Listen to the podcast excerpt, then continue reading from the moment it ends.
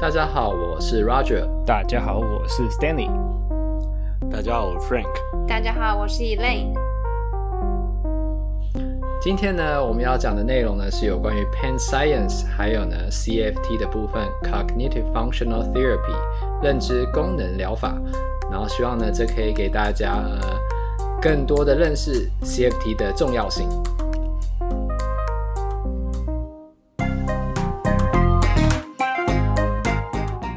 Alright，所以到一开始闲聊的时间，那我们上一次是有关于操作治疗的部分，有一些地方想要呃解释一下，就是跟大家澄清一下，解释一下，就是说对澄清一些东西。这样，我们还有收到就是那个呃台大的老师也特别来跟我们解释，没想到我们的那个触角伸的这么远，水这么深呢。哦，好，那我们就请 Frank 来稍微帮我们呃澄清一下。OK，好，首先呢。就是，其实我觉得我们其实不算有讲错，但是我们的那个，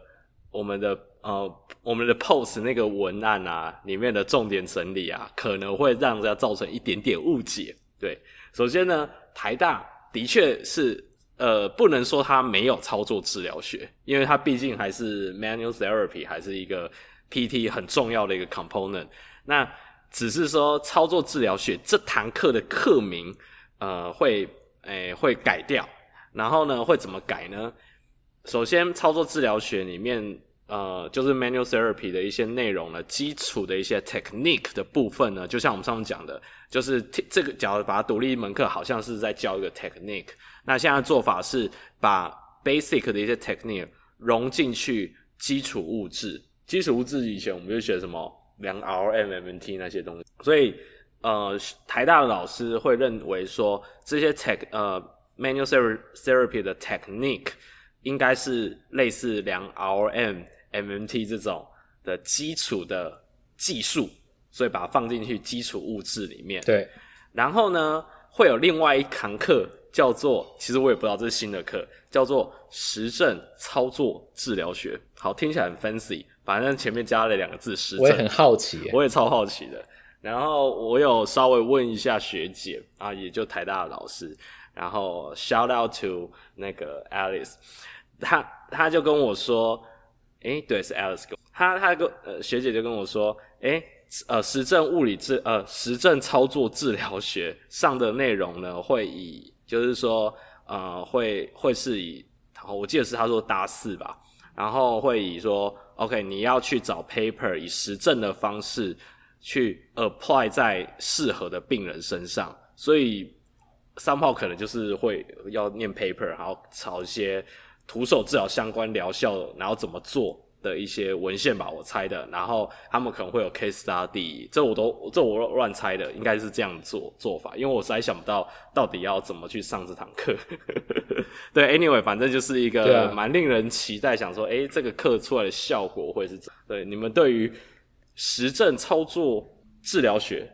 有什么想象？我的想法是啊，就是说这一个应该把它改成实证治疗学啊，因为我会觉得说你变成是说哦，你把实证只专注在超治，那如果说超治多数是徒手的话，说不定你徒手的 evidence，说不定他有另外一堂课叫做实证呃运动治疗学，因为以前也有 therapeutic exercise。有这堂课，对。可是如果是这样子的话，那就又有一点点奇怪，因为变成是说，像如果现在六年制的课，嗯、我不太确定，但如果已经分成呃骨科物理治疗学这样去上的话，嗯、里面包含了评估，然后呢治疗，那你应该实证在那个部分的时候就会 apply 才对，嗯，应该是这样子，不管是徒手还是运动，都会在那个时候就 apply。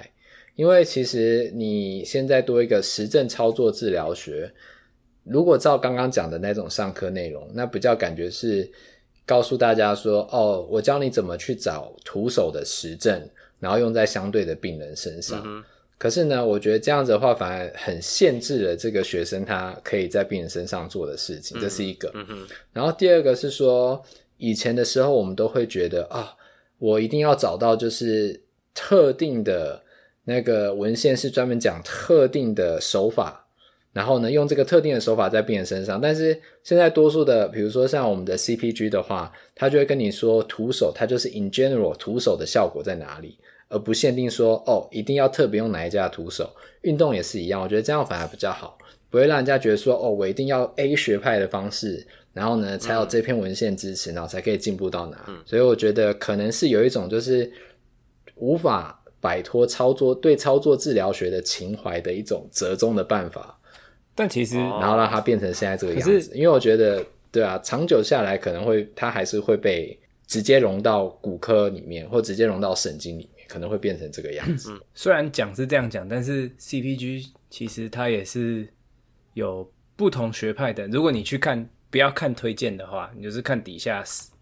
每一篇文章，它还是有，它应该是整合了各种不同学派的嗯徒手，所以它就只是一个大方向。那所以就只是说，嗯，徒手有用。对这一类的有用，徒手对这一类的没。那当然，他好像还是会在里面去稍微挑说，哦，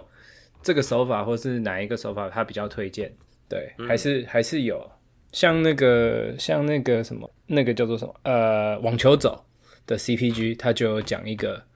那个叫做，突然想不起来叫什么，反正一个 manipulation 的手法，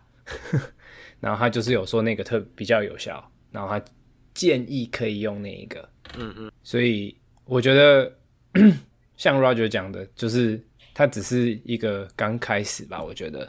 以以后真的应该就是把它融到融到骨科里面去就好了。因为我觉得说句实话，没有必要分成拉出来上这个课跟那个叫做什么实证运动治疗学。我其实觉得两个可以并在一起上都没有问题，叫实证治疗就好了。哎、欸，这个我先声明啊。个人意见，个人意见，纯粹个人意见，个人意见，我们要批评对 学校母校。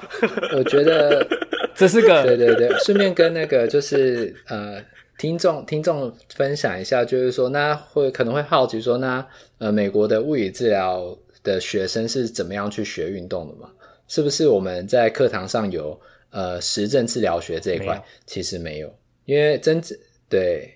没有，其实没有。真正学运动都是你去实习的时候，你的老师的风格是怎样，你通常都是从那个时候开始学。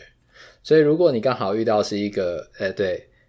如果你刚好遇到的是一个，我我我先继续啊。如果你遇到的是一个呃在意实证的老师，你就会学到实证的方式。你遇到的一个是呃那种邪门歪道的老师，那你就会遇到邪门歪道的做法。但是，其实我觉得。运动基本上基础上的运动的训练方式，学生都已经有一个概念，因为他们通常会来念这个系的人，嗯、都有在健身。通常，这个是通常，通常这个这个是或者会有是他是有，有 observational hours，对，然后或者是说他有自己有在 workout，或者说他自己曾经是运动员，这个是多数的学生的背景。所以，因为你说做运动的话，好像。没有，uh huh. 就是说没有特，他没有特别讲要做什么运动，但是大家好像都知道，就是这样。因为那个在美国念 DPT 的话，他的 undergrad 就是他大学时候的呃的 major 主修的话，还蛮容易是 kinesiology，嗯，就是运呃运动科学，anyway 就是这相关领域的的机动学，对。对，而且你你必须要去见习，嗯、你在见习的过程之中，其实你那一百个小时或一百五十个小时。或者有一些人他就直接去呃物理治疗所工作，嗯。嗯、因为你工作同时也可以算是见习的小时。那、嗯、在那个时候，其实他们就会开始学带运动，但多数的时间，多数的时候，他们可能慢慢的会知道怎么调运动，但是并不是真的可以完全的很深入的理解这些运动精巧的地方在哪。嗯、我觉得那是那个差别。但是如果只看那个形式的话，呃，很多去那边见习的后来都。就是 PTA 的，其实后来带运动都可以带得很好。嗯，对。但但就其实你之后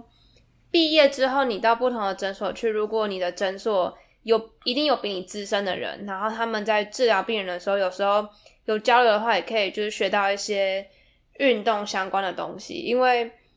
呃，我自己觉得像刚大家讲的，他其实就是很凭借个人经验，跟你遇到什么样子的人去决定你。学到什么样的运动，还是你就是会很想要用，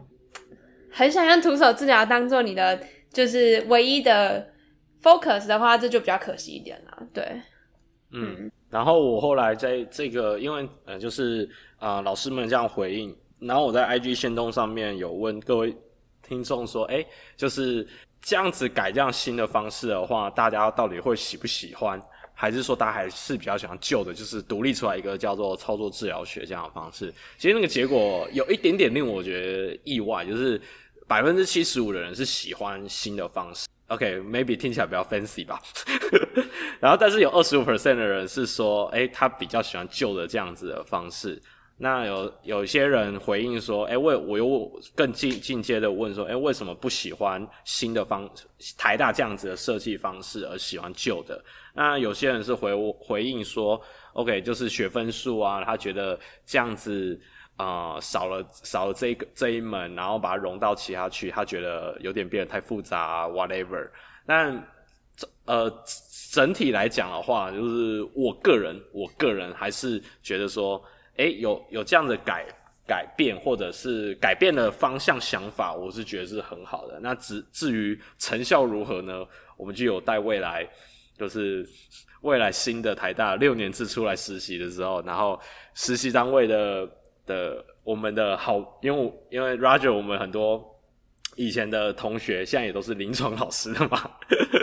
我们就可以问问看他们说，哦、对对，然后我就可以问他，哎，你们觉得这样子 train 出来的六年制的学生，你觉得怎么样？对，类似这样，我觉得应该一定是越来越好，这是我的感觉，就是你朝着那个方向是对的，嗯、然后你改变的，你至少我知道台大应该阳明。就目前听到，就是说他们已经改变了考试的方式，所以很多在 clinical reasoning 的部分其实都被加强。我觉得那一个是我们以前最容易遇到的问题。就像呃，我其实刚开始去实习的时候啊，我最困惑的就是骨科。我甚至在想，我以后不知道会不会当骨科 PT，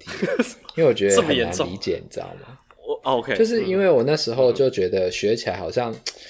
没有，我没有觉得我没有学到一个系统这样。嗯哼。那那个，反而我觉得最直接的就是神经，嗯哼，你就是以功能为主嘛，嗯对，然后它那个顺序又很明确，嗯、行就行，不行就不行，对不对？嗯、站得好的来，我们来走两步这样，嗯哼。啊，那个站不好的，我们就先坐着平衡一下，嗯，所以那时候其实是这样。那我觉得现在学生一定都比比我那时候优秀的多，所以我是蛮期待的啦，嗯哼，其实我是蛮期待。OK，we'll see，we'll see，好。闲聊结束，好，那就要进入我们今天 Pen Science 的部分。我就只是负责介绍一下，Yeah. 然后呢，后面还是交给我们的 Frank。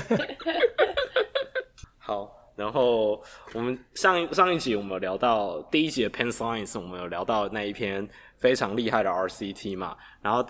原则上上一次我们也大概的讲了一下一个对 CFT 大概是什么样的样貌。然后，但是所以想想必在各位听众。应该很想知道 CFT 的细节和它原则，还有它概念到底是什么。好，我就装作大家都很期待。我真的很想知道，你赶快告诉我。我觉得我觉得它是蛮好玩的东西啊，所以大家可以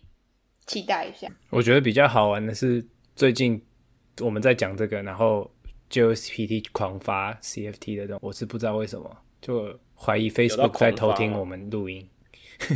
好可怕啊！一定是。有了 C，因为那上次那个 RCT 发出来之后，然后不知道各位听众知不知道，J L S P T 其实他们有 Podcast，然后他们好像一个礼拜一集吧，然后都会访问一些教授，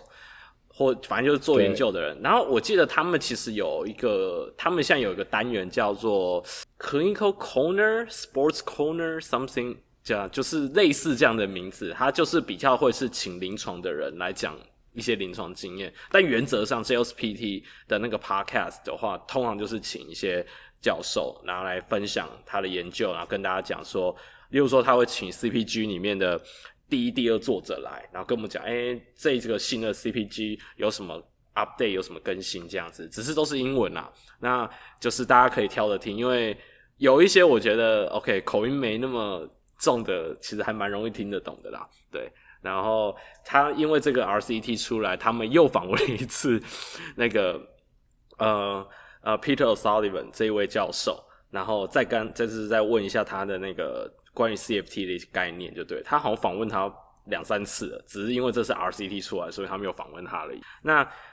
之前我们第一季应该第一季吧，我们其实有讲到 Chronic Pain。然后那时候最后我听到 Chronic Pain 的那个系列的慢性疼痛最后一集，那个时候我也是第一次发现有 CFT 这个东西。那时候我就我们就有有提供一篇呃 PTJ 上面的文献，然后那个上面就是有讲了呃 CFT 的主要概念，然后里面也是有提供三个 case，然后大家可以回回听，或者是。我我有空的时候，等这集出来之前那个礼拜，应该我会再再把它 PO 到线动上面，让大家去复习一下。对，因为之前我们 Chronic Pain 讲了很多原则，其实都还是很好用。那只是说，经过这几年突飞猛进的很多研究在这一块方面，然后外加我个人，然后 Elaine 都都会有多少多涉猎的很多这方面的的知识，然后。应用在临床上面，我是有真的应用在临床上面，我不知道各位有没有，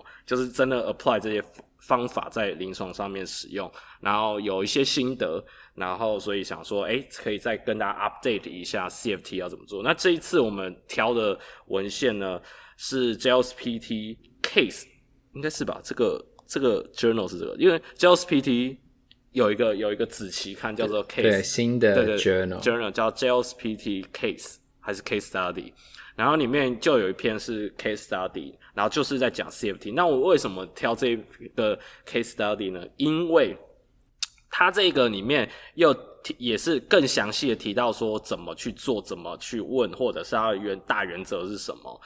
就 CFT 怎么做。然后呢，里面有提到说 CFT 跟其他的一些类似的呃呃 psychotherapy 一些其他心理。啊、呃，心理疗法啊、呃、的的异同或有什么样共同之处？那我觉得这一篇很不错的点是，他有把这些异同列出来，然后我觉得大家都可以看一看，因为这几个都是很有名的一些介入方，而且原则上我印象中这几个都是有实证之，真的是可以这样做，就是一些 psychotherapy 真的会这样去做。好，那我就开开始来讲这一篇 case study。那首先呢，我会先讲一下他这篇 case study 用的用的 case 一样是 low back pain。然后我上次有讲到说，chronic pain 很常是很常是挑 low back pain 的人。那我我对我怎么印象中好像以前 Roger 还是我们有聊过，诶，为什么这种 spinal pain 是是 spinal pain 好像很容易就是 develop 就是会发展成慢性疼痛？是不是我们聊过这个话题啊？呃。我的印象是这样，就是说，因为、嗯、呃，spine 这个结构很复杂，嗯，然后呢，很多人又容易有背痛，嗯，那结构很复杂又容易有背痛的时候，当他的脑袋去呃认知这个疼痛的方式错误的时候呢，嗯、那他有错误的认对疼痛有错误的认知，有错误的解读的时候呢，他的痛就不会好，因为我们一直有说过，就是。疼痛不代表你有软组织的损伤，对，或者组织的损伤，它可以是分开的，嗯、对。那尤其是说像呃慢性下背痛的人，像比如说他可能开完刀之后他还是不会，嗯，那为什么？那就是因为其实他在开刀之前他就已经是认知错误了。那哪怕开完刀之后呢，嗯、你也常常会听到的问题是说，为什么我的痛还没有好？嗯，不是应该是开完刀把那个呃有损伤的软组织给去除掉之后，我就应该要好嘛？嗯哼嗯哼，那就是因为持长期下来这个认知对于疼痛的认知错误，嗯，所以让他们变成是他们就容易有这个问题。嗯，对，就是呃，长期对疼痛的认知错误，这的确是很重要。为什么发展成慢性疼痛很重要的一个概念？但是我觉得还蛮多，包括临床人员都可能会 challenge 说，所以 everything happen in my head，就是所以我的痛全部都是我。脑袋的问题吗？倒不完全是，嗯、不是不是。对对，当然不是不是。对对对，因为还有一个是说，呃，我先讲一下大概还有其他，就是说像有时候它的起因，当然我们知道下背痛的就是 causes 是 untraceable，就是不可考。嗯。但有时候他其实是他可能一开始他真的受了伤，对，他的起点可能是他真的一开始真的是下背痛，对，就是是腰的问题，但是呢到后期可能就不是，而这个中间的转变呢，就是因为。他认知对痛的认知产生错误，而让他从急性变慢性。嗯、所以有时候刚开始可能真的是那边有问题，嗯、但后当它变慢性的时候，常常就已经不是那边的问题。嗯哼，在各个地方都是这样。对对对，对不止腰啦。那那我觉得大脑里面发生什么事什么事情，可以下一集或 maybe 下下集我再跟大家分享好了。对，我们我们这几天主要 focus 在 CFT 到底怎么做。那我稍微讲一下这里面的 introduction 的地方。首先呢，就是我们讲到说疼痛，其实刚才啊 Roger 讲到说是认知上面对疼痛的认知是有错误的，因为疼疼痛这件事情是一个 multi multiple dimensions，就是各种面向的。第一个刚才我们讲的认知，然后还有情绪，然后还有 behavioral response，就是因为你这些对于疼痛的认知或你的情绪造成的行为上的改变，例如说你会回避。做一些事情，呃，例如说，OK，呃，有些人说啊，你你搬东，因为你搬东西弯腰，然后受伤了，所以你就不敢弯腰搬东西。你不敢弯腰，已经改变你的行为，那这叫做行为上面的反应或改变。那另外还有包括你的呃 lifestyle 生活模式啊，你的 social，你跟人际关系之间的互互动。然后你怎么去，你的大脑去怎么去处理疼痛这个讯号？其实这些都会影响到的腰痛，或者是你的慢性疼痛会不会好？所以那这样那么多面向，那我们 PT 以前都可能会说哦，我们要去做 exercise，当然 exercise 是有用的，但是我们之前有聊到说，其实最后任何一种 exercise 都可以减轻疼痛，疼痛，即使 general exercise 就是啊走走路啊。或者游游泳啊，任何一种，你可以稍微有有个喘，有有一个会喘，然后稍微有在运动到的感觉，其实都会有用。对，那这样子感觉蛮，因为这样子我们只 target 到某一个部分，因为这整个 pain 的 dimension 是非常多重的，所以我们必须要去想到想象说，诶，有没有什么方法可以一次 target 到所有的 dimension？所以这个 CFP 当时要被发展出来的那个教授 Peter Sullivan 教授，他以前上集有讲到，他以前也是一个非常骨科 PT 的概念，就是他还做一个很像我们 CPG 啊呃 CPG low back pain 里面会分分类，那他以前有自己有一套分类，然后他是澳洲的很厉害的 PT，然后他那一套分类。其实大家网络上其实还找得到，你打他的名字，然后打一个什么 low back pain classification 之类的，还是找得到。然后其实我看过，我觉得很非常 make sense，就是其实还蛮蛮受用。说实在话，其实还蛮受用的。对，但是他自己呢，都都发现这样是不够的，因为他就是一个各种面向都会影响到，所以 PT 不能只针对某个面向去做治疗。那所以他就发展出了 CFT 这个东西。那它主要的概念呢，就是呃。要针对的是这个病人呢，他除了疼痛以外，而且是 high pain related fear，就是他对疼痛会有恐惧，甚至已经开始 disability。你会发现他 CFT 收的族群都是已经开始有第第一个 chronic 是重重点，就三个月以上，甚至半年以上。然后第二个是 disability，就是他有开始有失能，他会用。呃，忘记他是用哪个 questionnaire 去定义他们 disability 了，但是他就是用问卷去定义他已经有开始有失能的现象。那有失能性的代表说他已经无法做他原本可以做的事情，已经影响到他的行为啊等等表现。那这时候就是 CFT 很适合介入的时候了。那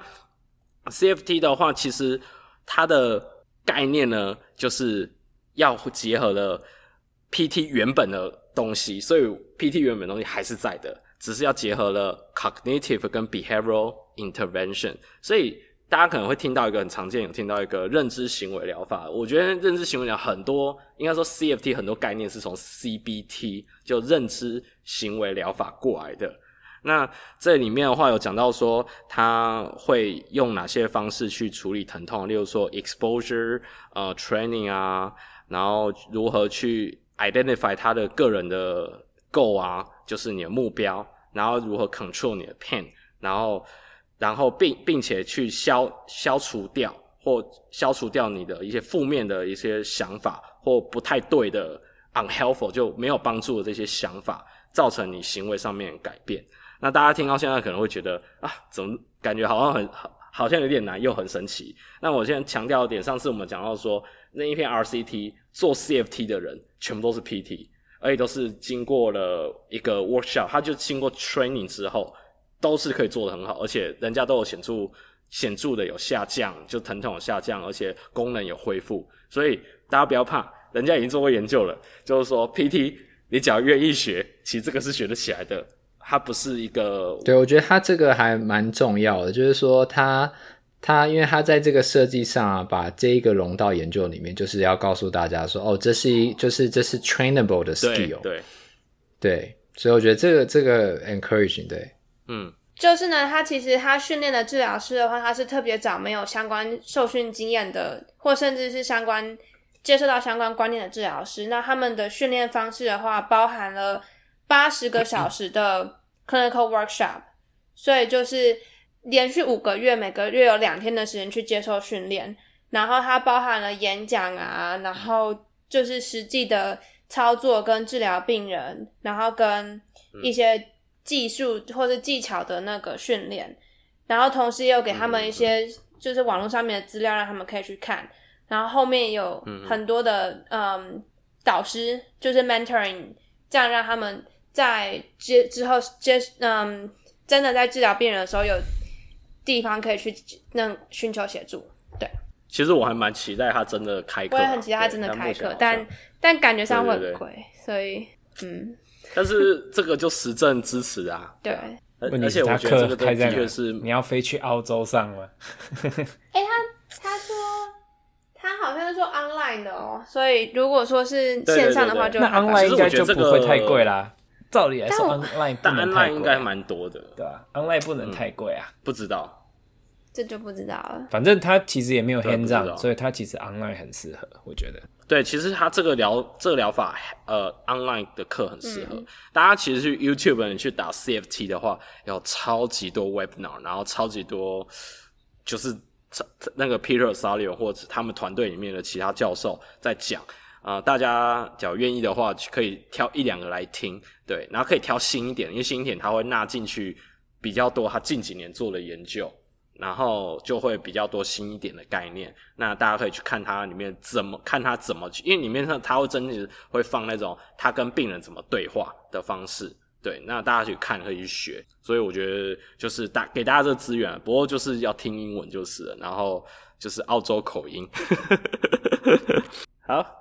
那接下来我要讲一下这个这篇文章，我觉得第一个很有价值的一个 table。其实这这这个这个 case study 每个 table 我都觉得或 figure 都超级有价值。第一个 table 就在讲说，呃，各个常见的呃一些心理治疗的一些方式。那这里我稍微讲一下它里面涵盖哪些部分。呃，CBT 就是我刚才讲认知行为疗法，然后 PCST。呃，PCST 后，我记得是哦，Pain Coping Strategy Training，就是疼痛的呃处理的策略训练。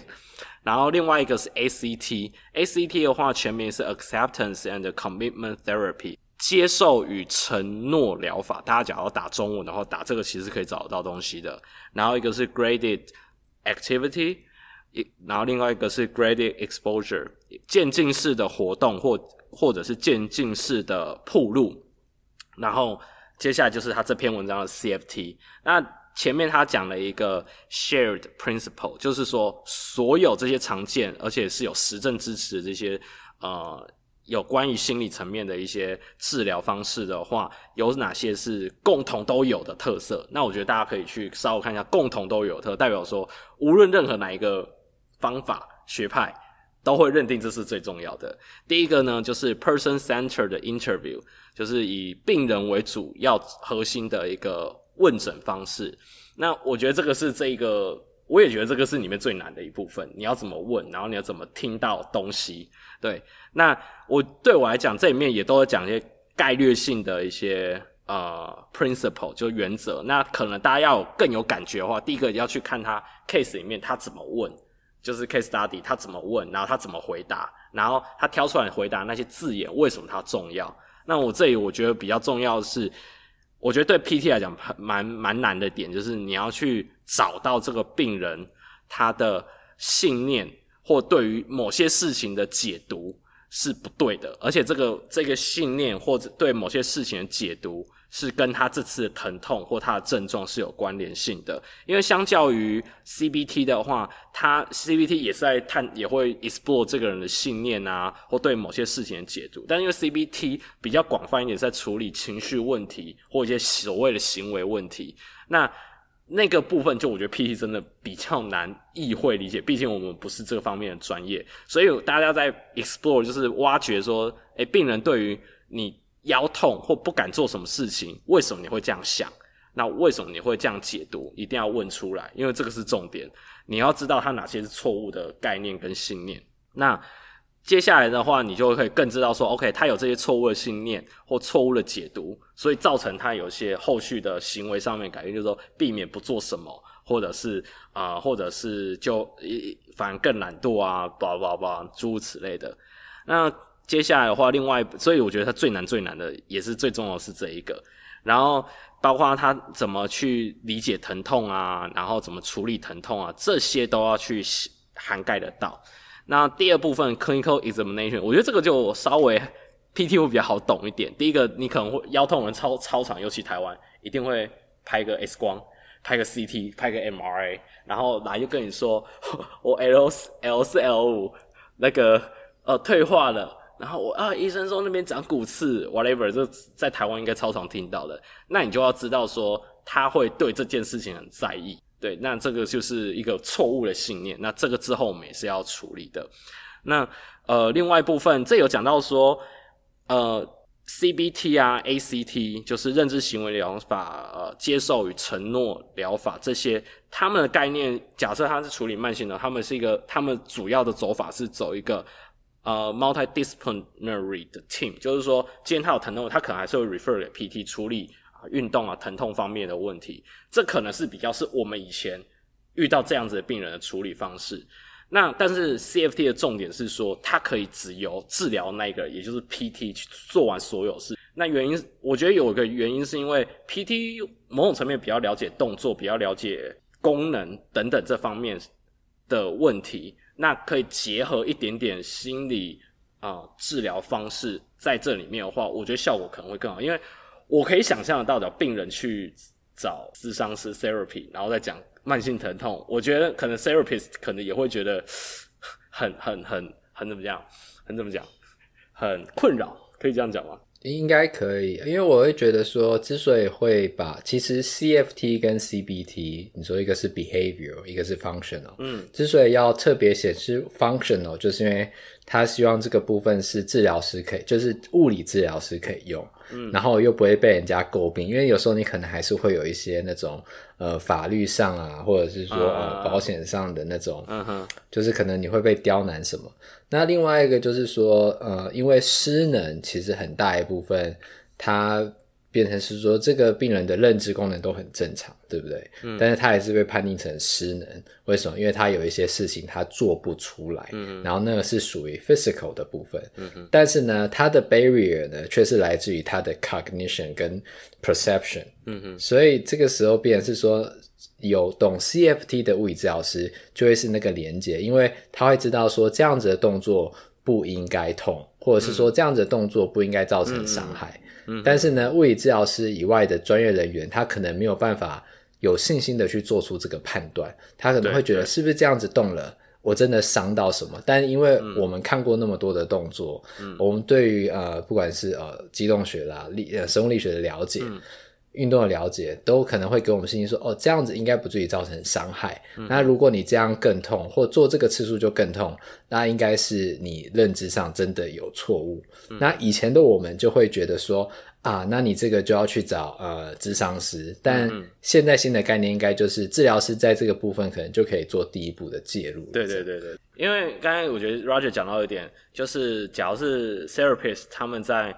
使用 CBT 的时候，可能就会遇到刚才讲，他不确定这个动作到底 O 不 OK，所以 CBT 里面在处理疼痛或者情绪问题，它使用的方式的话，就会比较是 general 的一个方式。例如说，啊、我们以前有讲到呼吸 breathing 啊、哦，呼吸通常不会出什么事情，而且还可以放松，然后不要让你的交感交感那么活跃。对，呼吸运动是 CBT 里面会会，会一定。一个很重要的 component。那其实 CFT 里面也有，然后另外一部分就是 muscle relaxation。然后我稍微看一下 CBT 里面 muscle relaxation 这个方式的话，就是 isometric，你有 upper trap 啊或某些肌肉，然后再 re relax。那这个也是蛮 general，通常也不会有什么伤害。不是叫你弯腰或干嘛做什么动作，所以他的处理方法就比较偏向 general。但这个就是一个问题点，就是他可能没办法直击那个病人最困扰的，例如说我就是不敢弯腰，我就是不敢蹲，什么什么之类，就是他无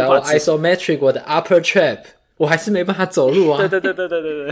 对。其实 对，所以这就是嗯，其实他这一篇里面，他在表格的最下方有提到说。如果说你的病人来到你面前的时候，他真的非常的疼痛，他是急性疼痛期，然后什么都不能做的话，其实你还是可以使用 CBT，刚刚讲到那些，嗯，diaphragmatic breathing、嗯、muscle relaxation 那些去做，等于说是做 introduction，、嗯、或是引导他们进入他们比较适合去做 CFT 的状态，不是说也，然后同时也声明说，我们不是说，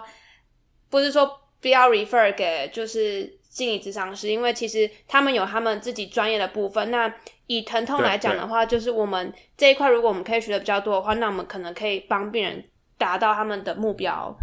比较多一点点。对，嗯、如果运用这些方法的话，嗯，对，而且可能还有一个就是说，对，因为比如说像如果今天他只是从呃心理咨商师那边听到，就是哦，对于疼痛认知。那他只会觉得是不是我脑袋有问题？对。但如果呢，他从其他的，对，他如果从其他的专业听到，哦，这是你对疼痛的认知，他就会觉得，哦，原来疼痛科学已经是普遍被接受，然后确实是认知上的错误造成的。嗯嗯。那他可能这时候他就会比较听，也有可能他就会比较听得进去，会知道说，哦，处理疼痛本来就是这样，因为大家都这样，嗯、所以这可能是另外一个，就是治疗师，就物理治疗师也知道的好。嗯然后稍微再多讲一点点，刚刚啊，Elaine 有补充到说，这个表格下面有补充到说，假如他是一个非常 sensitive，然后非常疼疼痛非常呃高的状况的话，可以就是做刚才 CBT 的那些方式。然后最后面他也提到说，呃，在一些很少数的一些 case 里面，假设说他的疼痛就是无法控制，就是无法被控制的话，那他们还是会鼓励这个病人呢去 engage 一些。呃，有意义的一些 activities，然后而且是因为你去做一些有意义的一些活动的话，当然是重点，不要让他痛到受不了嘛，对不对？但这有意义的活动可以让他 focus away from the pain，就是让他分心。其实分心的技巧的话，在 CBT 没有被强强调强调到。那大家只要有在看一些，我觉得可能美剧就是一些欧美的影集里面，你只要看到有有，我不知道为什么欧美影集超常出现看到有人在去。参加就是去接受 therapy，然后智商师会跟他讲一些 technique，然后其中一个 distraction，大家很常会看到他可能会反复，当他例如说他 panic 发生的时候，他会反复的附附送某些可能对他有意义的数字啊，或什么家里地址啊，他就是一个分心的方式。对，那只是说这样的方法用到我们 PT 身上来的时候，我们就可以想说鼓励他去做一些有意义的一些活动，然后让他分心。其实 distraction 是也是一个蛮好用的一个方式啊，对，因为你要你还是要教病人，当他遇到他很痛很痛的时候，那这个时候他该怎么办？对，那刚才讲的呼吸啊，distraction 啊，这些都是一个很好的方法。那过来，接下来我们继续讲它的 share 的 principle，就是共同的核心概念。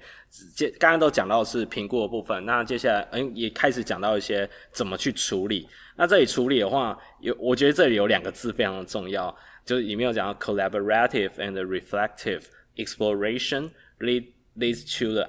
identification of alternative ways of thinking, reasoning, and behaving, which are encouraged to be gradually tested in daily life。我觉得这个是非常重要的点，就是你你告你告诉这个病人做什么事情，是你们一起有共识出来的一个方式，而不是你讲什么他就要做什么。我觉得这个非常重要，在 CFT。 CBT 或者 ACT 这几个疗法里面，共同决定要怎么做这件事情是病人跟治疗师一起决，不是单方面治疗师决定的。那我觉得这个一开始病人可能会不习惯，尤其在台湾，所以一定要不要觉得就是一个上对下，其实比较是一个平平等的这种关系的话，去去做出决定，因为这些心理治疗的一些概念的时候，他们有个重点是要希望病人自己做决定，重点是他自己真的这样想，而不是我听从别人这样想。因为你会常常看到慢性疼痛的病人，他会跟你说：“哦，我都有听某某医生说，哦，不能弯腰。哦，我都有听某某治疗师跟我说，哦，我要做运动。他都是听别人跟他讲你要做什么，你要做什么，所以他就发了。但是他没有真正自己决定过。”你懂我的？然后接下来，假如说疼痛没有好，他就会 blame，他就会责怪啊，他没保持，就全部 blame others。但其实这是一个不太健康的一个心理状态。其实每个人还是要对自己的身体是负责任。嗯，因为像这边我可以给大家几个例子，就是这个自己做决定的过程，有时候是可以被治疗师诱导。所以呢，对对对，而是因为他的重点是那个他自己说出。我要做这个事情，嗯、我可以。对对。但是他这个过程可能会是怎么样？他可能会是，比如说，我我走路十分钟会痛，那这时候你有两种方式可以让他走路，一个是，那不然你走五分钟，嗯，那他就会说好，那你叫我走五分钟，或者你可以问他说，那你觉得你可以走几分？他会说，我觉得我可以走三分钟，那我们就走三分钟。那这个就是，那你这时候你就可以再问他好不好？那也就是说，他自己说出了三分钟，他自己说好，嗯、那这个就是他自己做的决定。对对，他的差别在这。对对，同样的问题可能是一个同样的过程，嗯、但你是这样诱导他，借由问对话的方式去诱导他做出一个自己说出的时间，嗯、然后自己 commit，就是说自己承诺说，嗯哼嗯哼好，我要走三分钟。对对，他会是这样的过程。那如果他下次回来，你就他没做，你就说好，对你自己说的，你没做到，没有啦，不是这样搞啦。这是这是开玩笑，这是开玩笑，这是开玩笑，这是真的开玩笑。但我觉得，其实你要真的可以引导病人讲出他的嗯 goal 是什么，这一件事情其实非常的仰赖你跟病人之间的互动，跟你怎么去引导他，就是去让他诉说自己的故事，然后同时要你要有时间去，因为因为其实很多慢性疼痛的病人，他们一进来的时候，他们有一个很很大一串的故事可以跟你讲，尤其是如果说他们都跟你讲说痛了十年了。嗯，你要就是有心理准备，它可能是一个可能半个小时以上的故事，所以 对，对就你等于说你你要从他的故事里面去抓他的脉络，跟抓说，哎，哪些东西是可能你在跟病人互动的时候，你并不会当下就跟他讲说，跟他讲说，哎，就是这一件事情是不对的，就你你不能够直接跟他讲说，不能直接 challenge，你要可能就是在你就是你先。写下一些，或是你 make make mental note，说哦，这些是哪些是他，我觉得他可能这一部分有认知需要加强，或是我可以去补足他一些 knowledge 部分的话，那其实之后治疗进行治疗的时候，一边带运动一边去跟他讲的话，病人接受可能会比较高一点。嗯，因为我觉得这有时候它是一个动态的过程，嗯，所以呢，像。呃，在 CBT 里面，有时候你反而要特别去 challenge patient 的 belief。有时候，对对对，他们是借由这样子方式去告诉他说，你这样想可能是不对，你就要 challenge 他，让他去呃回想是不是这样想是不对的，因为他可能你 challenge 他的过程中，他就会知道，他可能那个时候才脑袋有逻辑的去想说，好像这样子的连接真的是不对。当他有这样子的想法的时候，那你可能就会有效。所以那是一个一个 skill，但好处是说它是可以被 trained，所以这是好事。刚刚 Roger 讲到说要 challenge 他的想法，这个想法就是所谓我们我们所谓 unhelpful 就没有帮助 negative 的这些想法。那当然我们不能一样，我们不能直接说你这个想法是错的。你要让他自己觉得这个想法说是要盖了他。那盖了他是用问的方式，大家可以去。Google 一个东西叫苏格拉底式问法，对，它是 CBT 的一个在 interview 的一个技巧，就是如何盖的病人自己讲出他觉得这样的想法是错的。对，大家可以去 Google 一下，然后去看几个案例。好，好恐怖哦！苏格拉，对对对对。然后刚才讲说 PUA 了吗？我们在 PUA，不不不不不，诱导式诱导式。讲到苏格拉底式问法的时候，只觉得哦，我应该会被问的觉得很烦，但应该应该不会吧？应该会，应该会。对对对，你不觉得以前有可能？有时候，对对啊，频率不对的，那你就把它，这时候就是有技巧性的把它转借给可能会适合他的治疗。有时候是这样啊，其实对，有时候就没办法，就是没办法。就约病人去加油站，有些然后半夜的时候，半没有，那是一部电影，遇见加油站，遇见苏格拉。然后这个这个片子有点老啊。对，可能我觉得现在人可能都没有。其实那部片还蛮好看的。我已经有点忘记那个了，但是好像还不。我也其实有点忘记，但我记得蛮好看的。然后刚刚我接继续接下来讲 thinking 的部分，另外一部分这一部分也就是讲说要 change 他的想法。那有时候 challenge 有些是可以引导他是换换个角度想。那我刚就是所谓换个角度，因为某件事情都有一体两面。通常慢性疼痛的人或 depression 啊，或者那种 mental issue 的人，他会把事情往糟糕的那个方向想，他没有看到这件事情好的好的那一面。那我这时候我闪过一个东西，我刚才想到一个东西，就是英文里面 a few 跟 feel 这两个这两个字眼的上面的差别都是少。但这两个其实不太一样的意思，就是我现在看 YouTube，就是说 I have a few friends 跟 I have few friends，其实这个意思是不一样的。你听翻中文好像都是我我我我我有很少的朋友的感觉，但 a few 的意思是说啊，好险我还有一些朋友，这其实是比较 positive 的那种那种方向，比较正面正面。但他假如说 I have few friends，就是啊，我几乎都没朋友的的那种那种感觉，所以。就类似这种感觉，就是每件事情通常会有一体两面。那你当当了这样的方式，也可以引导病人去往好的方向去想。好，那这部分的话，然后其实我们也刚刚有讲到一些，Roger 刚刚讲到 education 去 modify 他的一些 behavior 啊等等，gradually 的 exposure 就是啊，例如说十分钟不行，那我就五分钟试试看，类似这样概念也是这里面很常用到的。那另外一部分 CFT 也蛮强调改变他的 lifestyle，所以同一定要问你睡得好不好，吃得好不好，这一定要问。对，睡得好不好，没睡好觉一定要睡觉，然后有包含有没有在运动习惯，任何一种运动都 OK，只要他有动就就 OK，走路也行。刚才讲十分钟、五分钟也都 OK，然后去设定一个 goal。前面呢，我们刚才就讲了这几个常见的心理治疗的方法的共同的一些原则跟特色。那在这个 table 里面有讲到各个其他，包括 CBT、ACT 等等其他，还有包括 CFT 他自己本人的跟有别于其他的方式方式不一样的地方。那这个有，我们就下下一集再跟大家做解释，因为内容也是蛮多的，但而且我觉得非常的。呃，有价值，很想跟大家分享，所以就先在这里啦。好，那我想我们今天的节目就到这边。那下一次呢，我们会跟继续跟大家分享有关于就是 CFT 的部分。那我们是突破 PT，我们下次见，拜拜。拜，See ya。如果喜欢我们的 Podcast，欢迎到 Apple Podcast、Google Podcast、Spotify 和 YouTube 上订阅，也可以到 Facebook 和 Instagram 上追踪突破物理治疗。今天我们的节目就到这，我们是突破 PT，我们下次见。